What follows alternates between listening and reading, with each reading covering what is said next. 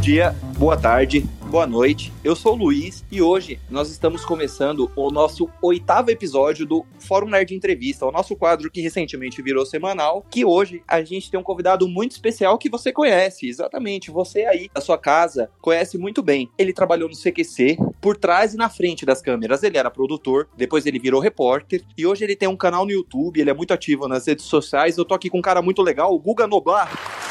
Opa, tamo junto. Obrigado aí pelo convite, Luiz. Tamo junto. Também sou meio nerd, já fui mais e quero interagir com vocês. Vamos falar de CQC, se vocês é, falar de política, de qualquer assunto, videogame, qualquer assunto, estamos aí. Vamos nessa. Guga, brigadão por aceitar o convite. A gente vai falar sobre tudo aqui, tudo que a gente conseguir. A gente vai bater um papo legal. Mas primeiramente, né, quero te agradecer por aceitar o nosso convite. Sou um cara que acompanha o seu trabalho faz muito tempo, então é uma honra poder trocar uma ideia com você. A gente tava conversando aqui um pouquinho off, muito legal. E aqui, né, todo mundo ouvindo, eu quero te agradecer de verdade. Obrigado por aceitar. Para mim significa muito. Espero que você goste da oportunidade, que eu esteja à sua altura, à altura do meu convidado, que a gente possa trocar umas figurinhas aí. 1,69, 1,70, eu sou baixinho, não se preocupa. Aí pode zoar, pode. ah, então eu sou 13 centímetros mais alto, hein? Tô com 1,83, hein? Pô, eu queria, te invejo, eu queria ser alto. Minha mulher é mais alta do que eu, ela tem 1,76, cara. Eu tenho 1,70. É, é, quando ela coloca um salto, eu me sinto realmente um anãozinho do lado, né? Uma criança é, mas é legal. A minha também é alta. Ela, é, a minha ela é uns 4, 5 centímetros mais, mais baixa que eu. Quando coloco o salto, vixe Maria. fica grande, a mulher fica grande. Pô, que bom, que bom que você tá bem também. É bom estar tá, tá com uma pessoa do lado, é sempre legal.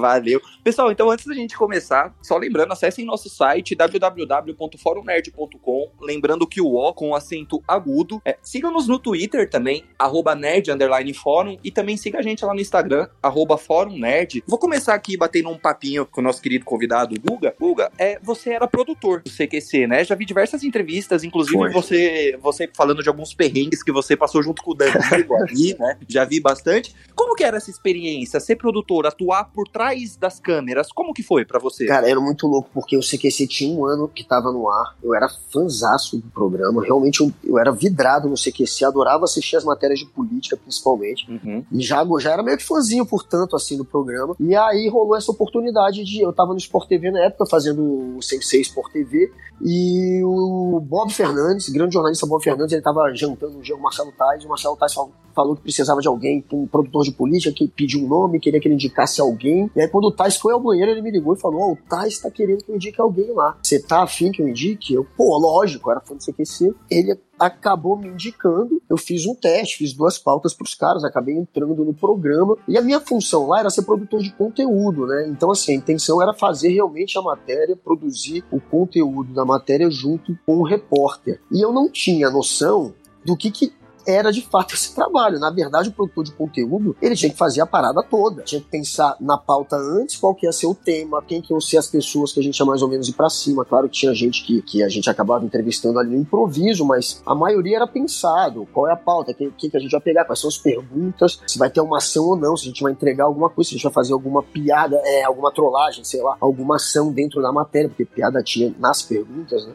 É, aí que eu caí na real, aí caiu a ficha. Porra, eu tenho que fazer realmente a reportagem junto com o, o repórter do CQC. E eu, quando entrei ali, eu não tinha a menor intenção de ser repórter. Eu só queria ficar ali na, na produção, quem sabe pro roteiro. Eu sempre pensei em ficar por trás das câmeras. Só que anos e anos fazendo a reportagem junto com os repórteres acabou me motivando, cara. Eu via a matéria nova e falava, pô, tá, mas 70% que tá no ar eu pensei, sacou? Mesmo na hora do improviso, mesmo na hora de rebater o repórter, eu tava, é, rebater o entrevistado, o político, eu tava ali do lado, junto com o cinegrafista, orientando, orientando o repórter. E isso aí acabou me encorajando, assim. Eu falei, cara, por que eu não pego o microfone e tento logo fazer isso e viro repórter e, e deixo de ser apenas o produtor, até porque o produtor é o que mais rala. Tinha que pensar as perguntas, tinha que sair com um repórter para gravar, tinha que orientar lá durante a gravação, dizer quem era quem ali no congresso, os políticos, falar quais perguntas tinham que fazer. Depois eu tinha que pegar aquele material, a gente gravava, sei lá, uma hora e meia, uma reportagem, e eu tinha que passar só 20 minutos pro editor. Então eu praticamente editava a matéria também, era uma decupagem que você praticamente Pô, que legal, você,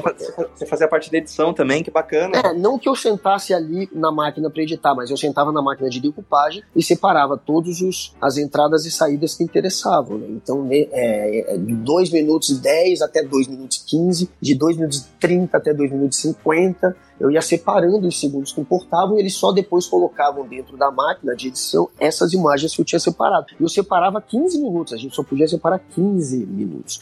Tinha matéria do CQC que tinha 11 minutos.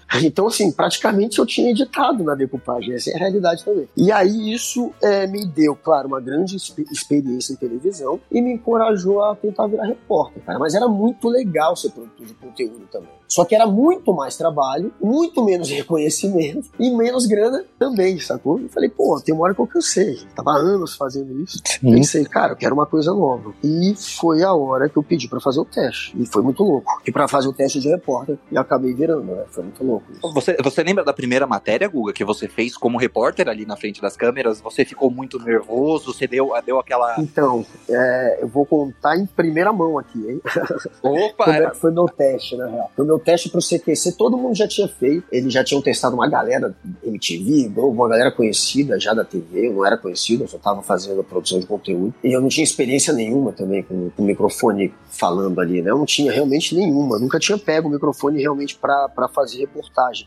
No Sensei Sport TV, eu até entrevistava uma galera, mas eu não aparecia, eu só fazia pergunta. Tava ali atrás da, das câmeras também. Pegar o microfone e sair interagindo, eu nunca tinha feito na minha vida. E aí, na, pô, é óbvio que eu tava nervoso no dia do teste. E, sabia que eu só tinha uma chance. A galera só deixou fazer, o pessoal da produtora, porque, claro, eu tava anos ali, eu tinha já uma certa moral, e eles queriam fazer bullying comigo, eles achavam que ia ficar uma, uma porcaria. Falou, deixa uhum. o Guga fazer, velho, vamos ver o resultado, depois vou ficar zoando ele. Rolava muito bullying, a gente se zoava muito ali. E aí eu acabei tendo essa oportunidade, depois de todos já terem feito testes. Né? Eu fui o último a fazer junto com mais um comediante. A gente foi lá pra Câmara dos é, dos vereadores de São Paulo, a gente foi atrás dos vereadores, eu e ele ao mesmo tempo, cada um com um produtor do lado e com uma, um cinegrafista do lado, e no meio do caminho eu fui bebendo uma garrafa de vinho. Sabe? Tava nervoso, eu não tinha almoçado, eu nunca tinha feito reportagem, é, nunca tinha interagido com ninguém. Falei, pô, eu vou beber. E aí eu fui bebendo uma garrafa de vinho e eu me lembro que o cara ficou me olhando, o outro comediante assim, ele tava todo preparado, todo concentrado, eu lá bebendo, falando bobagem, fumando cigarro. E aí quando a gente chegou, até porque eu conhecia todo mundo, né? Eu já tinha essa intimidade com a, com a galera. E aí quando a gente chegou, na, a gente chegou na mesma van, eu e ele, quando a gente desceu da van, cara, quando eu pus o pé para fora, eu já comecei a vomitar. Eu dei três gofadas, bah, bah, bah, tipo exorcista, assim, saiu todo o vinho, foi embora. Nossa.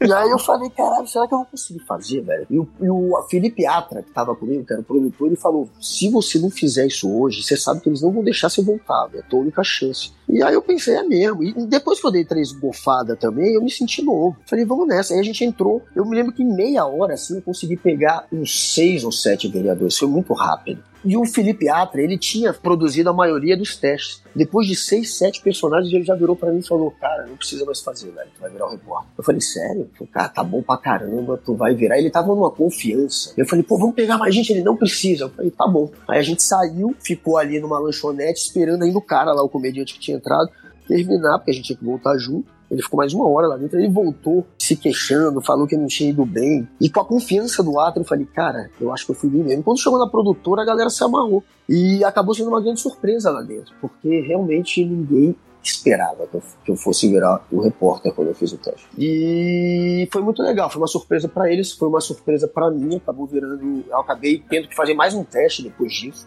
porque é, a gente fez tipo uma final, eu e mais um cara que tinha bem, que foi o Tomer, Tomer Savoia. A gente acabou fazendo mais um teste depois com celebridade. Os caras queriam testar celebridade, eles falaram: ah, o Guga faz política, ele foi bem política, porque ele fazia já a produção de conteúdo, vamos testar com celebridade. Aí foi uma, uma porcaria, sabe? Uma maneira super mal.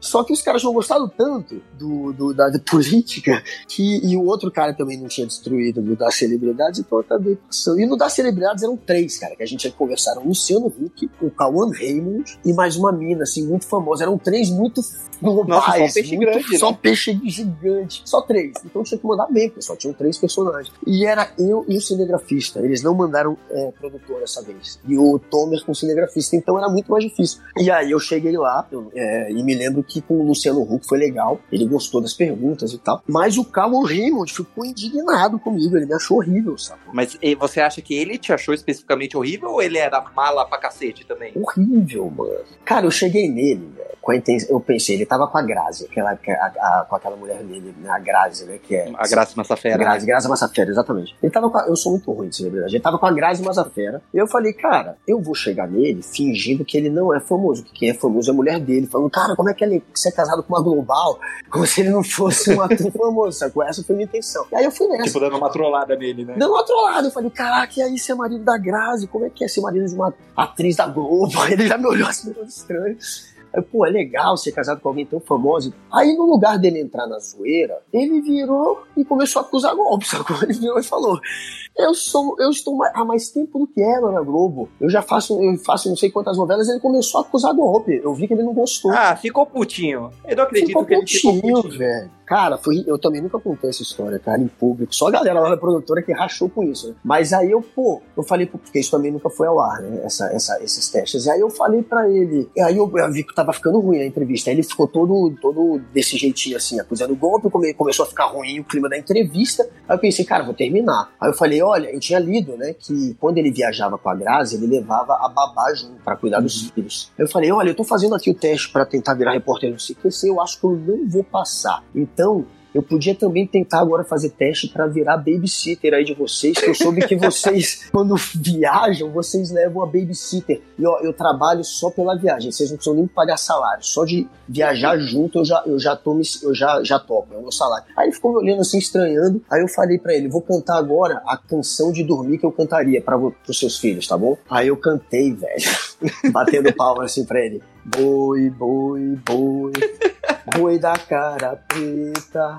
Pega a família Marinho, que é aliada do capeta. Não acredito. Aí, caralho, ele ficou puto. Aí ele falou, acabou? Acabou? Aí ele cortou, sacou a parada. Acabou, acabou. Aí ele saiu. Eu falei, puta, fudeu, porque ele era brother do CQC. Sempre que a gente fazia matéria, os repórteres sempre foram brother dele. Eu pensei, caraca, vai chegar lá na produção. É, eu, eu, eu, lembro de algumas entrevistas que ele, até, que ele era bem legal ele até, era né? brother, velho. E aí quando o Tomer entrevistou ele, ele falou pro Tomer, você tá, com, tá disputando contra o outro lá? Ele falou, é. Ele disse, tomara que você ganhe, falou pro Tomer. E aí o Tomer até falou isso na, na van. Porque o Tomer também foi, foi produtor de segredo. O Tomer é muito brother, esse cara é muito legal. E chegou na final, ele já tentou, ele quase foi três vezes repórter, mas acabou não virando. Ele tentou três vezes. E aí, quando a gente chegou na produtora, a galera viu essa imagem, o diretor ele falou: se eu mostrar isso pra Band, a galera, assim, a galera realmente underground ali do CQC, dos bastidores da produção, todo mundo viu pra caralho, todo mundo se amarrou. Mas ele não mostrou pra Band, ele cortou isso. Porque ele falou que se mostrasse isso, a galera ia acabar me tirando, eu não podia ter brigado, ter, tretado mesmo com o Cauã. Mas mesmo assim entrei, sacou? Mesmo assim entrei. E depois disso, você chegou a encontrar o Cauã mais alguma vez ou ficou por Cara, engraçado, mesmo? não encontrei. E é, quando, quando eu era produtor, várias vezes eu tava ali com o repórter do lado e a gente pegando o Cauã e tal. Claro que ele nunca prestou atenção em mim, provavelmente, eu era produtor, mas como repórter, eu não cruzei com ele depois, até porque eu fiquei fazendo muito política só mesmo como repórter. É, fiz celebridade também, algumas, mas não cruzei com ele, cara. Ficou essa história, ele, ele, ele, se ouvir agora vai até rir disso. Cauã, se você estiver ouvindo, espero que sim, aqui, número um do Fórum Nerd, Calma, a zoeira não tem limite, pô. Não Entra tem na limite, brincadeira, velho. Porra. Tem que entrar na brincadeira, mesmo. Entra na brincadeira, velho. É, Sensacional essa história. Obrigadão por contar aqui pra gente. É, essa aí é nova. Eu nunca contei. Pegando um gancho que você comentou aí do, da, da sua época de, de produtor e de repórter no CQC de política, você sempre gostou de política, você sempre se interessou desde molecão, né? Sempre, velho. Ah, é, com oito anos de idade, eleição de 89, eu tive meu primeiro momento CQC, que naquela eleição, velho, a gente, eu detestava o Collor. O Collor era o capeta ali, o Collor era o Bolsonaro naquela eleição. Hoje eu até prefiro o Collor do que o Bolsonaro. Hoje o Collor, o, o Collor não era tão ruim assim, né? Hoje o Collor tá tranquilo. Agora ficou tranquilo. E aí eu me lembro que o meu pai é um jornalista de política, colunista de política. Na época ele escrevia a coluna do Jornal do Brasil, que era a principal de política. Todo dia ele escrevia também é, sobre política no Jornal do Brasil e era também o editor da sucursal em Brasília, cara. Quando chegou a eleição, ele detonava o Collor o tempo inteiro. E aí um dia o Collor ligou lá em casa para reclamar de algum artigo que meu pai tinha feito, para se queixar de alguma informação, não sei para quê. E aí ele ligou e eu lembro que minha tia falou. Minha tia, uma tia minha tava lá em casa, ela atendeu, ela falou: Nublar, Collor no telefone. Na hora que ela falou Collor, eu saí correndo. Eu peguei o telefone, velho. Aí eu falei pro Collor: Não liga aqui na minha casa que aqui a gente vai votar no Lula.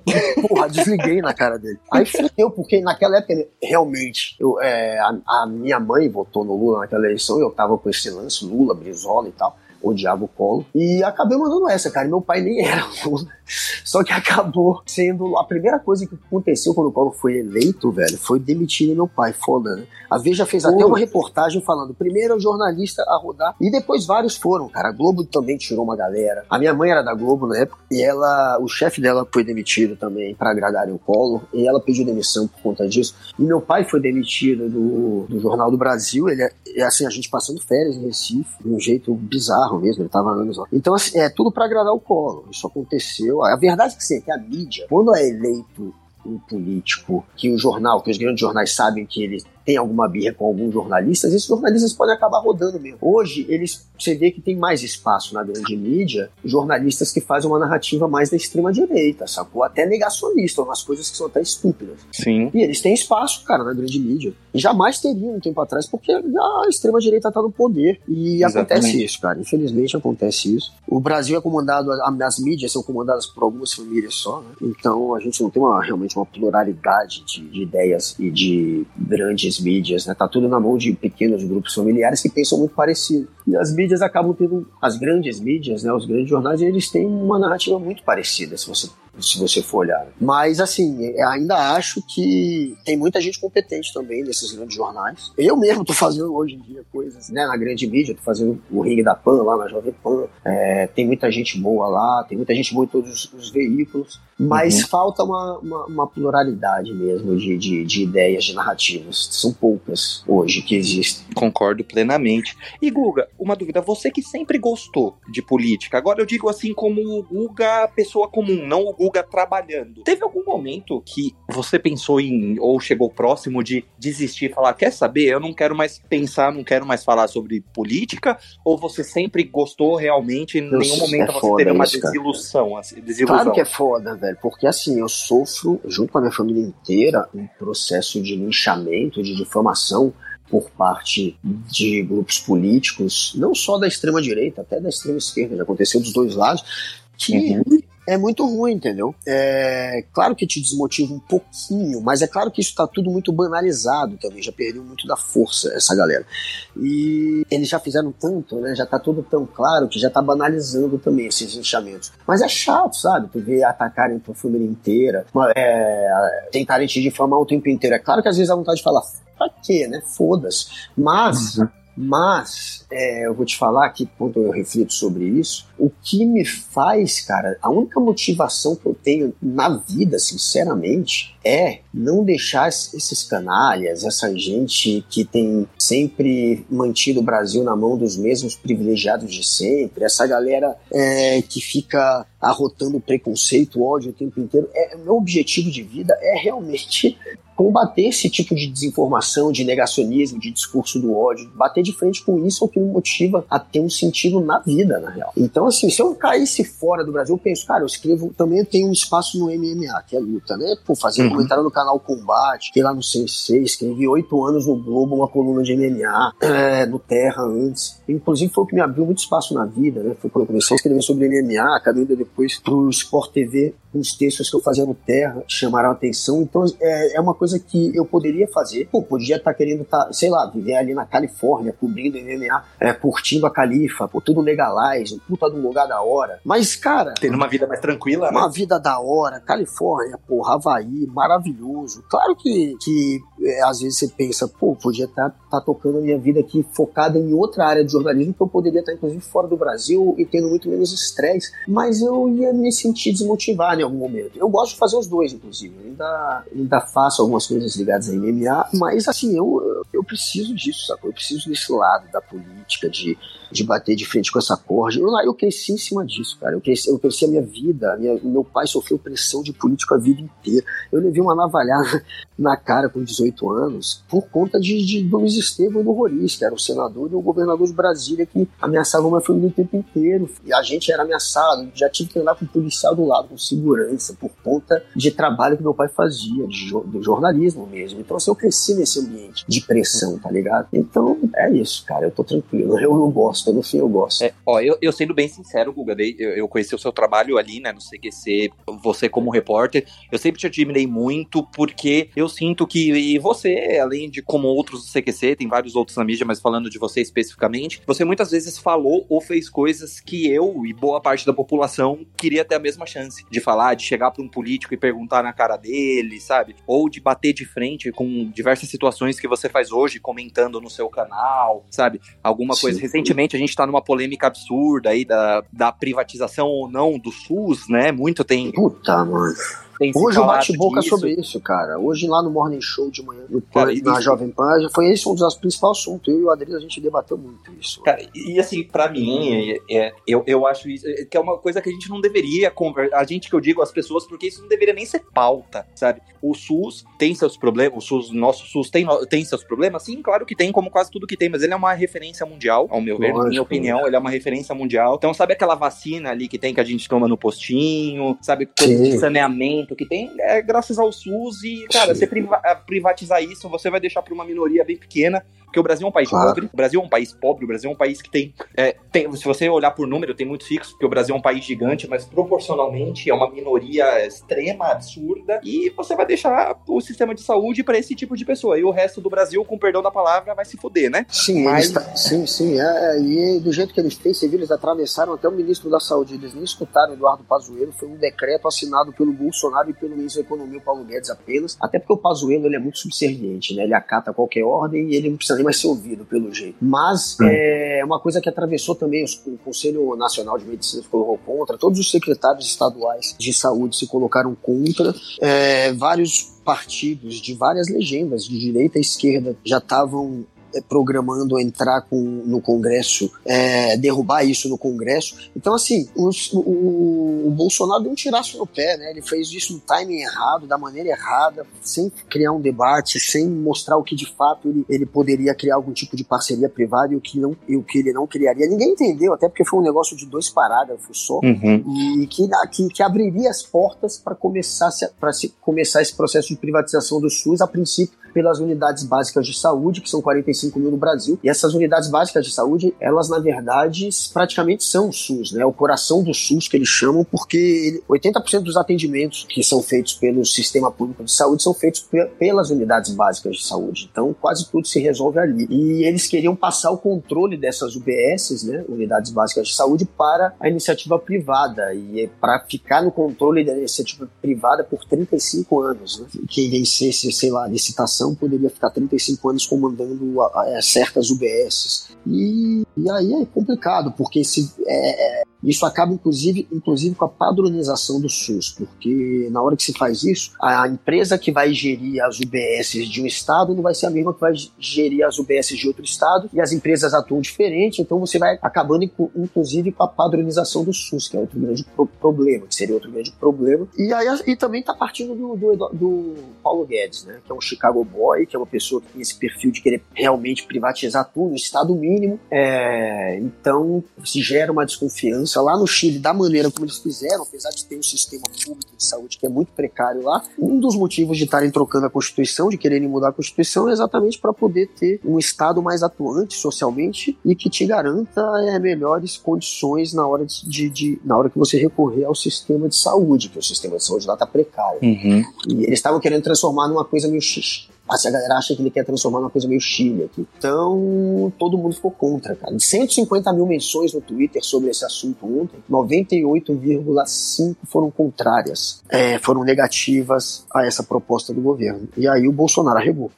é, exatamente. Eu vi muita de, de, pessoal que, que gosta, que apoia o Bolsonaro, muita gente, que eu achei bem bacana isso, achei legal, porque eu acho que parte de você, você apoiar um político, você não precisa ser 100% a favor dele. Pô, se ele faz cagada, você tem que bater, Lógico. tem que bater de frente. Óbvio. Isso seja é, de quem gosta, quem não gosta do Bolsonaro, se ele fizer uma coisa boa, o pessoal uhum, claro, falar, isso é legal. Lógico. Eu, eu, acho que faz parte, e eu acho muito interessante que grandes apoiadores do Bolsonaro que eu conheço foram uhum. totalmente contra essa história, e eu confesso que eu fiquei orgulhoso. Eu falei, Sim. cara, legal, fiquei feliz de fazer isso, porque é, você, às, às, vezes, a gente tem essa ideia de que o pessoal aqui no Brasil, no mundo, né, de qualquer forma, tem aquele político de estimação, sabe? Então o pessoal Sim. bate palma pra tudo que ele faz, e de quem ele não gosta, ele critica, e não pode ser assim, o meio termo existe e a gente, como população, tem que olhar o lado bom e o lado ruim de qualquer lado político, de qualquer é. político si, de tudo na vida, né? Sim, sim, sim. O problema é que o Bolsonaro, a turma que é bolsonarista raiz, é uma galera que é muito radical. Então fica essa imagem, né? Parecendo que eles vão aceitar tudo, mas tem gente que apoia o Bolsonaro e que não é radical e que, e que tem senso crítico, lógico. É, eu acho que a maioria, na verdade, abandonou ele,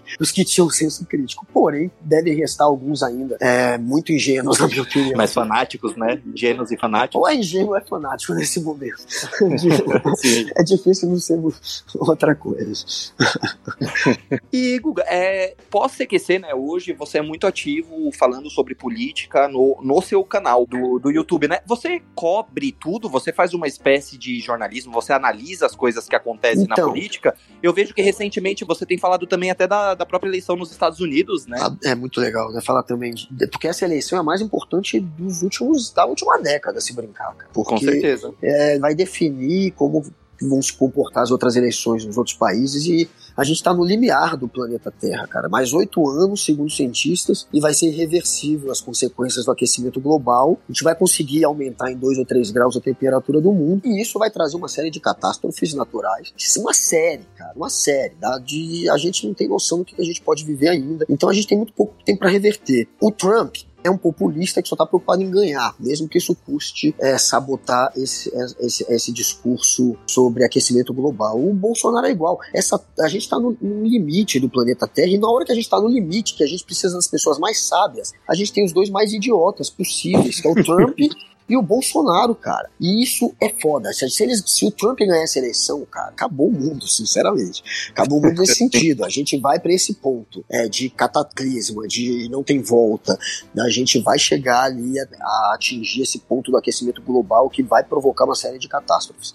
E então, assim, para mim, cara, é urgente essa derrota do Trump. O Biden, por mais que tenha um milhão de, de, de coisas que a gente possa criticar, ele é um cara muito visionário. Então, ele tá muito do lado dessa agenda verde. Ele sabe, ele falou, inclusive, no último debate, que quer trocar a indústria do petróleo pela indústria verde, que vai, vai acabar com subsídios à, indústria do petróleo. Ele falou isso, cara, durante a campanha, mesmo querendo disputar o Texas, que é um estado onde todo mundo vive de petróleo, e ele agora deve perder o Texas por ter declarado isso. E mesmo em campanha, ele não foi cínico comentou isso no debate. Esse, é pelo menos isso, isso é muito importante. Cara. Então, é, é, é lá no, no, canal eu falo, claro, de, de, de, política e o que mais importante na política hoje é essa eleição. E uhum. eu, a minha intenção também é estar é tá ali no Congresso pegando geral, é porque a pandemia não está me permitindo. E ali, quando eu estiver ali, eu vou ter muita coisa louca, cara. Pra, porque eu sei que eu posso chegar no pessoal de um jeito que, que criativo, deixando a saia justa. Eu sei que eu posso apertar, eu sei que eu posso para cima e a galera fala comigo. Então eu sei que eu vou poder trazer um conteúdo bem maneiro quando o Congresso reabrir. E por enquanto eu tô nas lives, porque eu já queria fazer o canal, fazendo as lives na sexta, mas é, essa semana eu gravei e devo soltar amanhã um jornalzinho que a partir dessa semana ou da próxima eu vou ter um jornalzinho semanal que eu vou tentar fazer depois três vezes por semana. E, e quando o Congresso voltar, eu vou pro Congresso pegar geral também. Mas também tô conversando com outros outras mídias para pegar com o Congresso meio estilo CQC para eles também. Talvez role isso, tanto pro meu canal quanto para outras mídias aí. Bacana, muito legal. E, Guga, chegando aqui no finalzinho da nossa entrevista, a gente vai para aquele momento nerd agora, né? A gente aqui cobre muitos filmes, muitas séries, jogos, e você comentou aqui no comecinho que, que você também é um cara, é um cara nerd. Conta para mim o que, que, de nerd você tem aí no fundo do seu coração. é, o, o que, que, tipo de filme, séries, videogames, coisa nerd, nerd mesmo, raiz que o Guga Noblar tem. Cara, eu tenho, a, claro, videogame, eu tô com Playstation hoje em casa. Eu sempre gostei de videogame, mas hoje em dia eu só jogo Fifinha mesmo, só FIFA Soccer porque não dá, cara. Eu não tenho muito tempo. E o FIFA consome muito tempo. Então, ou você joga o FIFA, ou você tem que. Não dá, sacou? Pra conciliar. Ou eu não vivo de videogame, infelizmente, adoraria. Já pensei em viver de FIFA, cara, juro. Falei, pô, eu podia viver disso aqui, arrumar um time de FIFA. criar um time de FIFA. Quase que eu fui atrás do brasiliense aqui, cara, propor isso pra eles. Mas, é, de nerd mesmo aqui em casa, é, é, é, o videogame. Eu tô com alguns gibis ainda. Eu tinha gibis. É, eu tenho, assim, eu tenho muita revista Med, mas Med não é tão nerd, né? Med é pra quem gosta de política. E algumas revistas de, de, de turma da Mônica, né? revista de moleque. Alguns comandos em ação também. Alguns bonequinhos do comandos em ação da guarda. Você nem deve ter brincado de convenção de I. Joe, mas eu adorava de I. Joe. É um pouco nerd, né? Você ainda ter bonecos. Então eu acho que. Ah, é? Eu, eu, o mais familiarizado que eu sou com o G.I. Joe são com os filmes. Cara, era o melhor brinquedo de todos. Você dobrava o braço inteiro, você dobrava a perna. Então você podia brincar tanto de porrada quanto de, de futebol, velho. Às vezes eu brincava de futebol, fazia o cara pulando como se fosse o goleiro, o outro chutando, dando um voleio. E esse brinquedo era muito massa. O G.I. Joe, eu era fanático quando eu era criança. Toda vez que alguém ia me dar um presente na minha infância, eu falava, não, comando de ação. Então, assim, é, inclusive, eu não sei se vocês sabem, tá tendo no Netflix uma série sobre é, bonecos, cara. Eles contam as histórias dos bonecos. Aí eles contam as histórias dos tartarugas ninjas, dos bonecos dos tartarugas ninjas. Pô, e eles legal. contam as histórias do Comandos em Ação, do G.I. Joe. Vai lá ver, velho. É muito maneiro essa série, super bem feito, um documentário muito maneiro no Netflix. História dos, dos brinquedos, uma coisa dessa. Tem Barbie, tem outros também que eu acabei nem vendo, Hello Kitty, mas tem o Comandos em Ação, tem tartarugas ninja e é muito da hora. Legal, bacana. E de série? Você assiste bastante série, Guga? Até que eu tô vendo algumas, cara. Eu tô assim, eu, eu, eu, fiquei um tempo sem ver muita, muita série. Eu fiquei um tempo meio. Via Game of Thrones. As séries que eu sou vice, que eu fui viciado e vi até o fim, foi Game of Thrones, lógico, que é, é épica. E é, é, Breaking Bad, que também é épica. A primeira uhum. temporada do 24 Horas foi sensacional. A primeira vez que eu vi 24 Horas eu choquei também. Lost no início. Lost era sensacional. E uma coisa que eu não largo, velho, isso realmente é a série da minha vida que me influencia, inclusive, na minha personalidade. É South Park. South Park, pra mim. South Park é muito, South, muito bom. Eu acompanho, cara, desde o início, porque quando começou, em 97, eu tava no primeiro ano é, da escola, no primeiro ano, né? Uhum. É, e aí eu me lembro que tinha um Marco, era um gordinho da minha sala, ele era fã, ele era muito geek, ele assistia todos os filmes B, assim, que você imaginar. Ele era um cara muito louco, assim, que via todo, todos os filmes muito mal feitos, assim, ele, ele via, era muito engraçado, cara. E de repente ele chegou com esse lance de, cara, você tem que ver South Park. Eu me amarrava em Beavis and Butthead, me amarrava em Simpsons, mas quando eu vi, ele chegou com uma fita cassete ainda, era a época da fita cassete, com dois episódios do South Park gravados, e eu assisti, cara, eu pirei, e, e desde então eu assisto, desde 97, eu todo ano assisto South Park. E essa para mim é, é, é, a mais genial, porque eles conseguem né, usar a piada politicamente incorreta que eles usam, mas sempre para passar uma mensagem, cara, se você for ver a mensagem, é sempre uma mensagem politicamente correta, a favor é, da, da, igualdade, a favor das minorias, é, contra o preconceito, contra o ódio. No fim, é isso, mas eles fazem as piadas completamente politicamente incorretas. Eles conseguem fazer desse jeito, né? mas passando uma mensagem foda. E sempre com histórias geniais e tal. Os caras são muito criativos. E então, assim, é, com muita mensagem política, né? Nos últimos anos eles se engajaram muito em fazer séries com mensagens políticas. Os últimos 3, 4 anos é só mensagem política. Então tá incrível, cara. South Park, para mim, é o que há. É o melhor. South Park é muito bom. Guga, queria imensamente de coração agradecer você por ter aceitado o, o, nosso convite. Foi muito bacana, eu sou muito seu fã. Falei em off, falei já na entrevista. Gosto muito do seu trabalho, eu admiro muito. Obrigado, tamo junto. Gosto de pessoas que deem sua opinião, não tem medo de falar, seja para qual lado é. Eu admiro qualquer pessoa que faça isso, de verdade. E, Guga, pro pessoal que não conhece tanto o seu trabalho ou que conhece, mas quer acompanhar você a fundo, é, quais redes sociais você usa? A galera que que quer seguir, quer te acompanhar mesmo, ela pode te seguir por quais endereços? Quais as redes sociais que você tem usado? Galera, é, assim, eu tenho Facebook, só que, claro, quase, quase não tenho postado nada de relevante lá, nada de novo, mas é o arroba Guga Noblar 1, porque tem outro Guga Noblar lá já, uhum. que tá errado, que eu tinha feito, mas tem o Guga Noblar 1, que é meio que a fanpage, né, que é que cabe mais gente, na real. E é, tem o Analfabeto Político, arroba Analfa Político também. Já é uma página de política que eu faz, faço junto com a galera do Rio de Janeiro e tal, ali, que também é legal, tem no Facebook. É,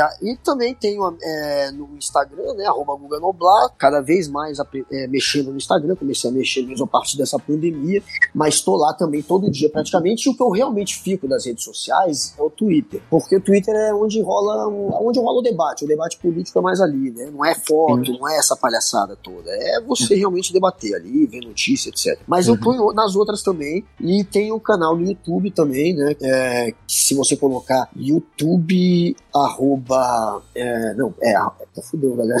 Galera, joga Guga Noblar no YouTube, e, é, canal, que vocês vão achar? Canal do Guga Noblar. É uma coisa dessa, só que tem que colocar um CC antes. Eu não sei direito, porque o canal tem três meses, eu ainda não. quatro meses, tá chegando ainda. Então, é, eu sou muito ruim de endereço, não tô com ele anotado aqui, mas joguem lá no YouTube por favor, sigam esse canal, que esse canal é, é, novo, como eu disse, então preciso que tenha cada vez mais gente ali. Sigam esse canal e é um canal, como eu disse, eu vou cada vez bombar com mais conteúdo. Vai ter muita coisa direto do Congresso Nacional ali também. E no Twitter, arroba Guga Noblar, Twitter eu tô direto. Então é isso, falei tudo.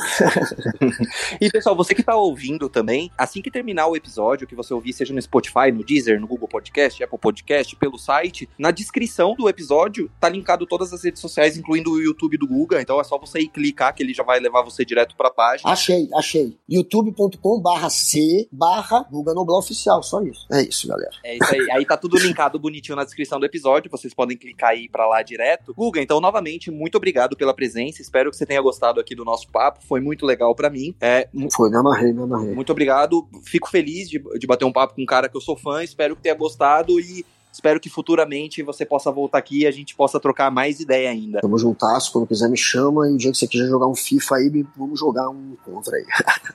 Fechou, Guga, tamo junto. Aqui é Corinthians, hein? Já, já o Corinthians tá ruim lá, mas no FIFA eu sou Corinthians, hein, meu? Opa, vamos nessa, vamos nessa. O dia que você quiser, o dia que você quiser. Tamo junto. Então, pessoal, obrigado pra vocês que estão ouvindo. Sigam o Guga Noblar nas redes sociais. Comentem aí o que, que vocês acharam da entrevista. Espero que gostem. Então é isso, pessoal. Muito obrigado. Até domingo que vem. Tamo junto. Valeu e tchau, tchau. Valeu.